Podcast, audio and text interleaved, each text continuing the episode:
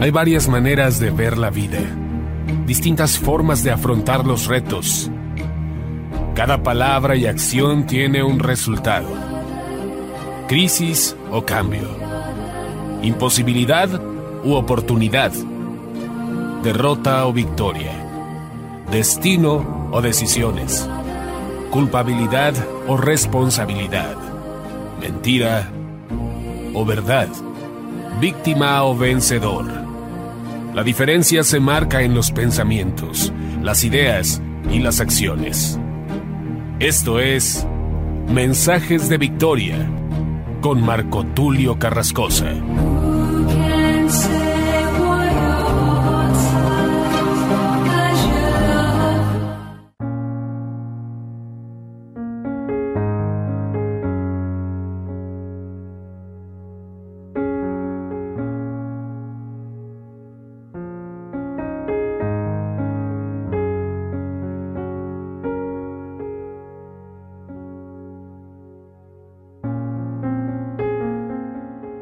Bendiciones a todos, amados hermanos y amigos. Es un gran gusto poderles saludar nuevamente a través de la radio y a través de internet.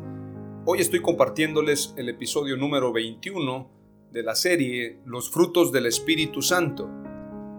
A este episodio lo he titulado Limpiando el trigo. Esta palabra tiene que ver con lo que dice la escritura en jueces capítulo 6.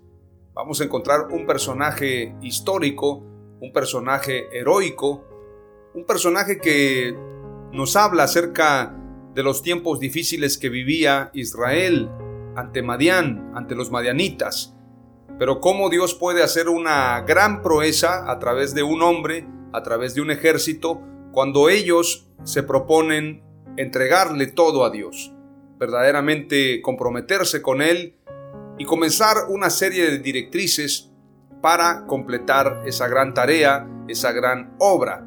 Siempre que Dios quiere levantar un héroe, lo va a buscar en los lugares donde muchos no se imaginan, en lugares donde tal vez las personas piensan que nada bueno puede salir de ahí, pero Dios dice en su palabra que lo menospreciado y vil escogió Dios para avergonzar a los sabios. Gedeón no proviene de una familia millonaria, sino de una familia pobre, una familia necesitada. Pero Gedeón era clave, era estratega, era estratégico para lograr esta gran victoria. ¿Y de qué se trata limpiar el trigo?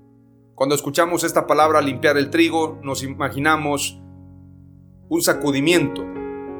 Cuando hablamos de sacudir el trigo, también recordamos esas palabras cuando Jesús le dice a los discípulos, Satanás os ha pedido para zarandearos como a trigo. Entonces pareciera que esas palabras, el zarandeo como trigo o el movimiento, el sacudimiento del trigo, no es lo mejor. Sin embargo, tenemos que entender que en medio de esa sacudida o en medio de ese zarandeo, porque la escritura dice que Gedeón estaba sacudiendo el trigo y en otra versión dice que estaba limpiándolo. Ese sacudimiento al final de cuenta traerá limpieza. Si buscamos en la historia, para limpiar el trigo se utilizaba la criba, que es un utensilio que se emplea para limpiar el grano, principalmente el trigo, de la paja, el polvo y otros sólidos no deseados con que se haya mezclado. A esta operación se llama aechar. Es importante mencionar, la escritura no nos señala con qué estaba sacudiendo el trigo, con qué estaba limpiando el trigo Gedeón, sin embargo, él se encontraba en un lagar, en un lugar para vinos, pero era tanta la pobreza que ya no había vino, lo que había era trigo. Entonces, estaba en el lagar sacudiendo el trigo, que era lo último que les quedaba a los israelitas, porque los madianitas estaban tomando lo que no era de ellos. Ellos llegaban como langostas y se posesionaban en el lugar y tomaban lo que no era de ellos, lo que correspondía al trabajo, al sufrimiento, al sudor de la frente de los israelitas. Y cualquiera podría decir que injusto. ¿Cómo es posible que Dios haya permitido que los israelitas padecieran esto de mano de los madianitas? Sin embargo, esto sucedió a causa del pecado de Israel.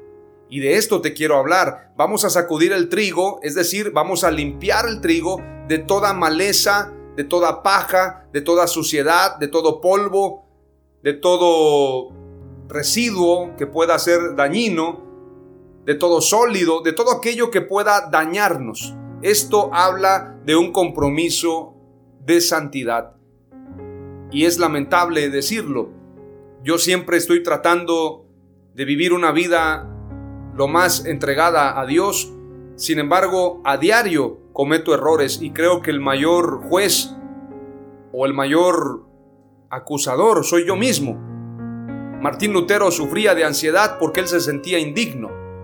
Es más, cuando cayó un rayo, él se encontraba en un camino, en un viaje, y cuentan que cayó un rayo muy cerca de él en medio de una tormenta y Martín Lutero se inclinó, se hincó ante Dios y dijo, sálvame, ten misericordia.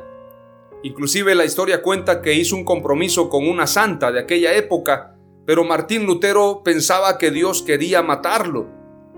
Y él siempre se encerraba a orar y a pedirle a Dios que lo purificara porque él se sentía muy inmundo, porque era verdaderamente exigente en cuanto a su vida en santidad. De hecho, Martín Lutero desarrolló hipocondria. Era hipocondriaco, es decir, él pensaba que algo malo le iba a suceder.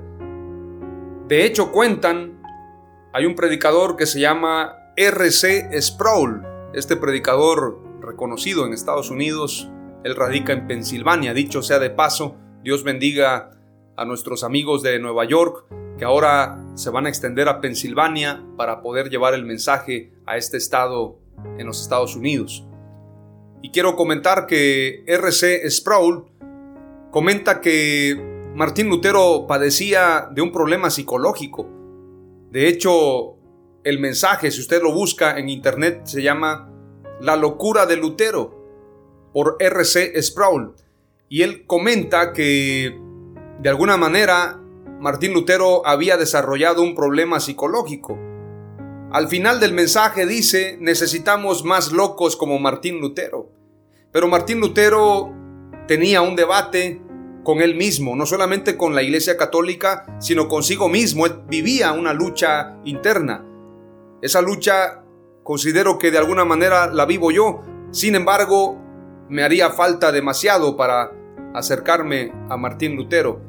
Pero comento esto porque a diario me doy cuenta que necesito muchísimo para verdaderamente estar al nivel de santidad que Dios nos está demandando para poder servir como hijos, es decir, para que sirvamos, para que tú y yo estemos en el servicio, nos demanda santidad. Esto es como un futbolista, digamos Cristiano Ronaldo o cualquier futbolista que está en primer nivel, a estos futbolistas les demandan llevar dietas, llevar entrenamientos, de alguna forma evitar desvelarse, evitar una vida llena de placeres en el sentido de ir a las discotecas, de ir con mujeres. Estos futbolistas cuando van a un mundial tienen que dedicarse al 100% a lo que fueron, por eso les pagan. Y en lo personal, si yo quiero estar en el servicio a Dios, tengo que vivir en santidad. Sin embargo, todos los días estoy batallando con vivir verdaderamente en esa santidad. Por esto este mensaje, limpiando el trigo, no es solamente para ti que me estás escuchando, sino también para mí y para todos aquellos que queremos agradar a Dios, que queremos servirle y que queremos tener una vida dedicada para Él. Vayamos a la escritura, jueces 6, verso 11, es el versículo, el capítulo clave. Jueces capítulo 6, verso 11 dice, y vino el ángel del Señor y se sentó debajo de la encina que estaba en Ofra, la cual pertenecía a Joás Abieserita, y su hijo Gedeón estaba sacudiendo el trigo en el lagar para esconderlo de los madianitas. En esta versión dice sacudiendo el trigo. En otra versión dice, y su hijo Gedeón, el talador, así lo conocían. En hebreo, estaba sacudiendo el trigo en el lagar para hacerlo esconder de los madianitas. También utiliza la palabra sacudiendo. Sin embargo, en otra versión dice, Gedeón, el hijo de Joás, estaba limpiando el trigo a escondidas en el lugar donde se pisaba la uva para hacer vino, para que los madianitas no lo vieran. No solamente estaba en el lagar para que no lo vieran, porque nada tiene que ver un lagar con un lugar para sacudir el trigo o para limpiarlo. Pero también esto nos habla del grado de pobreza que estaban viviendo. Ya no había vino. Porque si el lagar hubiese estado ocupado, no habría podido sacudir el trigo. Esto es un análisis que estoy haciendo. Si él estaba en el lagar y en el lagar no había nada y él podía sacudir el trigo, es porque ya no habían uvas, ya no había vino. Entonces había pobreza, estaban en una sequía, estaban en una situación difícil. Leamos lo que dice jueces capítulo 6, verso 1 en adelante. Los hijos de Israel hicieron lo malo ante los ojos de Jehová, y Jehová los entregó en mano de Madián por siete años. ¿Por qué los entregó? Porque habían hecho lo malo. Y la mano de Madián prevaleció contra Israel, y los hijos de Israel por causa de los madianitas se hicieron cuevas en los montes y cavernas y lugares fortificados. Algo así como lo que ha pasado hoy en medio de esta pandemia. Pues sucedía que cuando Israel había sembrado, subían los madianitas y amalecitas, Dicho sea de paso, Amalek siempre se opuso a Israel y en esta ocasión los enemigos de Israel, madianitas y amalecitas, estaban juntos. Y los hijos del oriente contra ellos subían y los atacaban. Y acampando contra ellos destruían los frutos de la tierra hasta llegar a Gaza y no dejaban que comer en Israel ni ovejas, ni bueyes, ni asnos, Dicho sea de paso, el asno era una comida. Yo no sé a qué sepa un asno. Nunca he probado comer carne de burro o carne de asno, pero los israelitas comían carne de asno. Porque subían ellos y sus ganados y venían con sus tiendas en grande multitud como langostas, es decir, venían como ejército, eran multitudes. Ellos y sus camellos eran innumerables, así venían a la tierra para devastarla. De este modo empobrecía Israel en gran manera por causa de Madián y los hijos de Israel clamaron a Jehová. En ese momento de pobreza, en ese momento de injusticia, en ese momento de prueba, ellos claman a Dios. Esa es la secuencia. Siempre que hay una calamidad, hay un tiempo de humillación y luego viene el tiempo de clamor y entonces viene la libertad de Dios. Esto mismo sucede en el Éxodo. Cuando los israelitas estaban como esclavos en Egipto, ellos claman a Dios y ese clamor llega a Dios. Pero decía un predicador, y la Biblia lo dice, cuando oramos el Padre nuestro dice, y no nos metas en tentación, mas líbranos del mal. Tú y yo debemos orar preventivamente. Muchas veces oramos cuando ya está el problema. Oremos antes, Señor, no permitas que caigamos en tentación, no nos metas en tentación, no permitas que entremos en problemas, no permitas que caigamos en pecado y que ese pecado se vuelva un yugo para nosotros y nos lleve a la esclavitud. Tenemos que orar para evitar caer en esos lugares. Sin embargo, el ciclo del pecado, el ciclo de la gracia, normalmente es así la bendición hace que la gente se olvide de Dios, se enorgullecen. Después del orgullo, como dice la escritura, a la caída le precede el orgullo. O el orgullo precede a la caída. Una vez que hay orgullo, entonces viene la caída, viene la humillación, viene la pobreza espiritual, la pobreza física, la pobreza en todos los sentidos. Y entonces la gente empieza a clamar a Dios y nuevamente viene la bendición de Dios. Esto es como un ciclo. En una ocasión entrevistaron a David Yonggi Cho acerca del avivamiento, el pastor de la iglesia más grande del mundo en Corea del Sur. Y le preguntaron, ¿es difícil tener un avivamiento? Y el pastor Cho dijo, no es difícil tener un avivamiento. Lo difícil es mantenerlo. y es cierto porque tener avivamiento basta con humillarnos a Dios, pero mantener ese avivamiento, eso es lo que verdaderamente requiere esfuerzo. Madián representa rencilla. Había rencilla, había conflicto, pero el mayor conflicto es personal, es interno. Rencilla tiene que ver con resentimiento o rencor entre dos personas que suele manifestarse en discusiones, riñas o actos de venganza. Madián representa rencilla de los hombres contra Dios, porque el pecado genera una enemistad con Dios. Nuestros pecados hacen una barrera con Dios y por eso se levanta Madián, se levanta el pecado para traernos diferentes flagelos. Pobreza, inclusive quiero decirlo, esta palabra, la idiotez es producto del pecado. De verdad, lo digo. Cuando las personas están como idiotas, y lo digo en el sentido de idiotez, de ser torpes, la torpeza, la idiotez, la falta de inteligencia es producto del pecado. Es producto de vivir una vida entregada a la maldad. Hay gente que ya no se da cuenta, pero viven como tontos, precisamente por el pecado. Cuando viene la sabiduría de Dios, viene inteligencia y por lo tanto viene una revelación para distinguir lo que es idiotez y lo que es sabiduría. Pero bueno, estamos hablando de esa lucha, de ese conflicto que existe. Para que tengas un contexto acerca de Madián, Éxodo 2.15 dice, oyendo Faraón acerca de este hecho, procuró matar a Moisés. Pero Moisés huyó de delante de Faraón y habitó en la tierra de Madián. ¿Qué había en Madián? Había prosperidad, había dinero, había riqueza. Veamos lo que dice la escritura y lo que significa Madián. Madián del hebreo Midian, contienda, rencilla, del griego Madiam, hijo de Abraham y de Setura, y antepasado de los madianitas, su padre. Su padre le dio ricos regalos durante su vida y lo envió al desierto para evitar que pelease por la herencia de Isaac. Génesis 25, 1 al 6. Es decir, ya tenía riqueza y proviene de Abraham también. Región en el desierto del norte de Arabia que recibió su nombre de Madián, antepasado de los madianitas.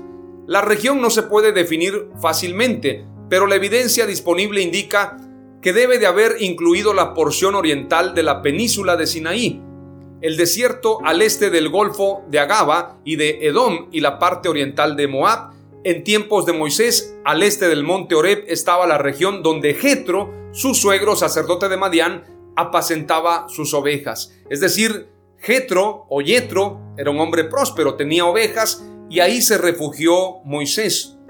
La primera palabra clave que te comparto es Madián representa lugar de conflictos. Así como Madián se fue con una bendición de Abraham para no pelear con Isaac. Desde ahí vienen los conflictos. Y Madián significa rencilla. ¿Dónde comienza la rencilla? Cuando el pecado se apodera de ti y entonces estás en conflicto con Dios. Cuando tú haces a un lado el pecado, entonces estás en amistad con Dios y el pecado es una tentación, pero no está enseñoreándose de ti el pecado. Por esto yo lo he dicho en varias ocasiones, la tentación no es malo, lo malo es pecar, lo malo es caer en el error, en el pecado. Por eso cuando Caín estaba tentado por matar a Abel, Dios le dice, no permitas que el pecado se enseñoree de ti. No lo permitas. La tentación puede ser vencida cuando tú y yo entendemos la importancia y la relevancia que traerá el cometer pecado. Produce muerte, produce dolor, produce tristeza, produce enfermedad y una serie de cosas. Por esto es necesario, y este mensaje es para ti, para mí, es necesario que limpiemos el trigo de todo pecado, de toda maleza, para que estemos disponibles, pero sobre todo para que vivamos en el granero de Dios en ese granero donde no hay cizaña, donde solamente hay trigo, y si estamos en el granero de Dios, ahí hay abundancia, ahí hay paz, ahí hay prosperidad, ahí hay gozo y todo aquello que proviene de Dios. Aleluya. Para avanzar con la palabra clave número 2, y este será un mensaje corto, quiero que recibas esta palabra con mucho gozo. Los conflictos generan pérdida de paz y tranquilidad. Donde hay conflicto no puede haber paz. Por esto la escritura dice que es mejor vivir en el desierto que con mujer rencillosa. Porque en el desierto a lo mejor hay calor, sufrimiento, bueno, tantas cosas, pero en una casa donde hay rencilla no hay felicidad, es imposible. Por esto el enemigo tratará de meterte en conflictos, meterte en problemas para que pierdas la paz, la tranquilidad. Y una vez que pierdas la paz y la tranquilidad, entonces comenzarás a pecar y eso te llevará a vivir una vida de pobreza espiritual, de pobreza personal en todos los sentidos. Vas a tener una crisis personal en el tema almático, psicológico y aún en el tema físico. Por eso cuando algo o alguien te esté quitando la paz y la tranquilidad, es momento que tú digas, me voy a fortalecer en Dios. Aunque hay gente que está oyendo de todo, eso también es un error, porque Dios quiere que convivamos con la tentación y convivamos con el mal y dominemos. Yo no estoy aquí para quejarme de mi entorno, estoy aquí para marcar la diferencia en mi entorno. Sin embargo, si no tienes fortaleza, entonces ve con Dios para que te fortalezca y puedas combatir esos enemigos. Porque lo más importante es tu paz con Dios, tu tranquilidad con Él. Y los conflictos generan esa pérdida de paz y tranquilidad. Santiago capítulo 3, verso 14 en adelante dice, pero si tenéis celos amargos y contención en vuestro corazón, no os jactéis ni mintáis contra la verdad, porque esta sabiduría no es la que desciende de lo alto, sino terrenal, animal, diabólica, porque donde hay celos y contención, allí hay perturbación y toda obra perversa. Pero la sabiduría que es de lo alto es primeramente pura, después pacífica, amable, benigna, llena de misericordia y de buenos frutos, sin incertidumbre ni hipocresía, y el fruto de justicia se siembra en paz para aquellos que hacen la paz. Qué poderoso pasaje. Si hay contención, allí no está la bendición. Ahí no hay paz. Y si no hay paz, no hay bendición. Es imposible. Veamos lo que dice el verso 7 del capítulo 6 de jueces. Jueces 6 y verso 7 en adelante dice, Y cuando los hijos de Israel clamaron a Jehová a causa de los madianitas, Jehová envió a los hijos de Israel un varón profeta, el cual les dijo, Así ha dicho Jehová, Dios de Israel, yo os hice salir de Egipto y os saqué de la casa de servidumbre. Os libré de mano de los egipcios y de mano de todos los que os afligieron, a los cuales eché de delante de vosotros y os di su tierra y os dije, yo soy Jehová vuestro Dios, no temáis a los dioses de los amorreos, en cuya tierra habitáis, pero no habéis obedecido a mi voz. Y vino el ángel de Jehová y se sentó debajo de la encina que está en Ofra, la cual era de Joás Abieserita, y su hijo Gedeón estaba sacudiendo el trigo en el lagar para esconderlo de los madianitas, y el ángel de Jehová se le apareció y le dijo, Jehová está contigo, varón esforzado y valiente. La segunda palabra clave es Dios quiere sacarte de tu pobreza, pero debes esforzarte. En medio de la pobreza, Gedeón estaba limpiando el trigo. Porque si hay pobreza es porque está sucio el trigo, es porque hay pecado, es porque no hay compromiso con Dios, es porque hay conflicto, es porque hay falta de paz. Entonces es ahí donde los madianitas hacen daño. Pero cuando tú comienzas con la limpieza, entonces Dios saldrá a tu encuentro. Por esto es necesario que nos limpiemos de toda impureza. La palabra clave número dos, la repito, Dios quiere sacarte de tu pobreza, no solamente pobreza económica. No me malentienda, no me confunda. La pobreza de la que hablo es pobreza espiritual, pobreza personal y también pobreza económica. Sin embargo, la pobreza económica no es la única consecuencia porque bienaventurados los pobres, de los tales es el reino de Dios. No estoy hablando de pobreza económica, sino pobreza espiritual, pobreza personal, pobreza para con Dios. A eso me refiero. La palabra clave número 3 es la siguiente. Dios está con nosotros y si nos esforzamos, venceremos.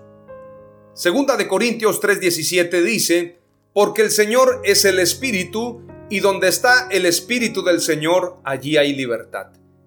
Donde está el Espíritu de Dios, ahí hay libertad. Y si hay libertad, viene toda la bendición de Dios. Veamos lo que dice el verso 13. Y Gedeón le respondió, Ah, Señor mío, si Jehová está con nosotros, ¿por qué nos ha sobrevenido todo esto? ¿Y dónde están todas sus maravillas que nuestros padres nos han contado diciendo, ¿no nos sacó Jehová de Egipto? Y ahora Jehová nos ha desamparado y nos ha entregado en manos de los madianitas. Y mirándole Jehová le dijo, Ve con esta tu fuerza y salvarás a Israel de la mano de los madianitas, ¿no te envío yo? Entonces le respondió, Ah, Señor mío, ¿con qué salvaré yo a Israel? He aquí que mi familia es pobre en Manasés y yo el menor en la casa de mi padre. Jehová le dijo, ciertamente yo estaré contigo y derrotarás a los madianitas como a un solo hombre. Y él respondió, yo te ruego que si he hallado gracia delante de ti, me des señal de que tú has hablado conmigo. Verso 18. Te ruego que no te vayas de aquí hasta que vuelva a ti y saque mi ofrenda y la ponga delante de ti. Y él respondió, yo esperaré hasta que vuelvas. Esto sería como para una canción. Diría, te ruego que no te vayas, permíteme volver a ti. Y el Señor respondería en esta canción, si la escribiera Tercer Cielo o alguno de estos cantantes románticos de Dios, el Señor respondería, yo esperaré hasta que vuelvas, hasta que traigas tu ofrenda y cumplas tus votos. Y entrando Gedeón preparó un cabrito y panes sin levadura de un efa de harina. Es decir, en medio de la pobreza, Él presenta lo mejor, un cabrito y panes sin levadura de un efa de harina. Y puso la carne en un canastillo y el caldo en una olla y sacándolo se lo presentó debajo de aquella encina. Entonces el ángel de Dios le dijo, toma la carne y los panes sin levadura, y ponlo sobre esta peña y vierte el caldo, y él lo hizo así. Y extendiendo el ángel de Jehová el báculo que tenía en su mano, tocó con la punta la carne y los panes sin levadura, y subió fuego de la peña, el cual consumió la carne y los panes sin levadura, y el ángel de Jehová desapareció de su vista. Es decir, recibió la ofrenda y a partir de ahí hubo un sello de Dios, del ángel de Dios con Gedeón.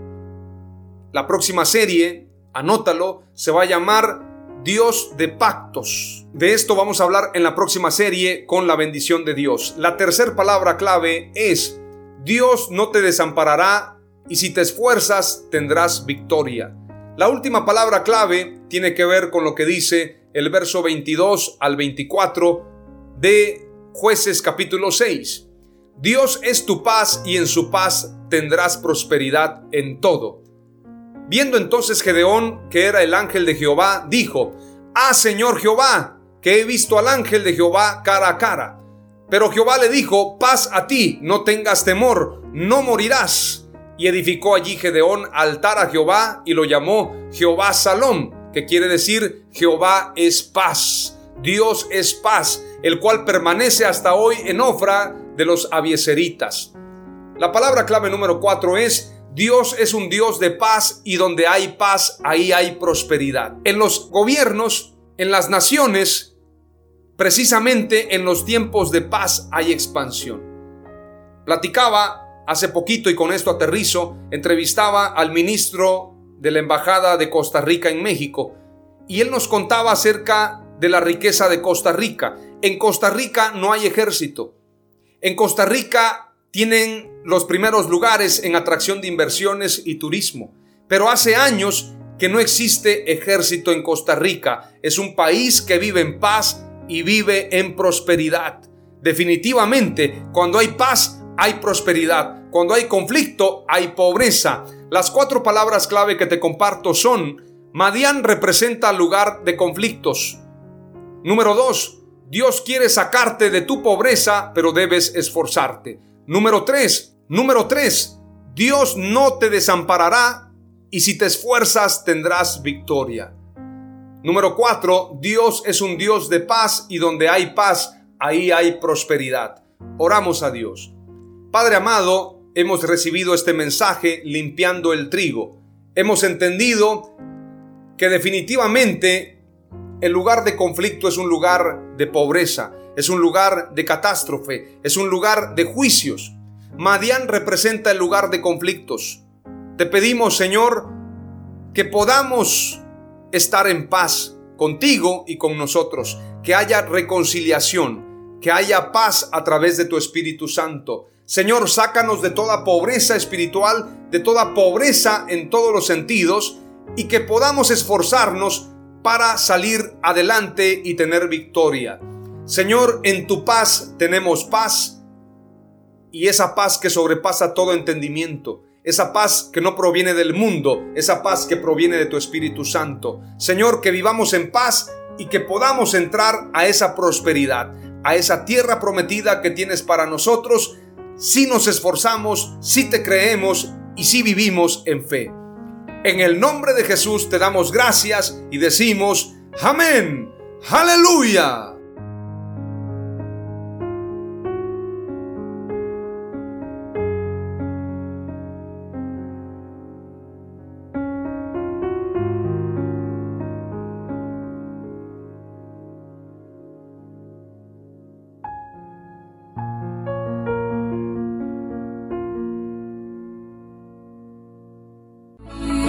Esto fue Mensajes de Victoria con Marco Tulio Carrascosa. Gracias por escucharnos y seguirnos en nuestras redes sociales. Si deseas invitarnos a tu ciudad, escríbenos por inbox o al WhatsApp 961 66 882 99 961 66 882 99.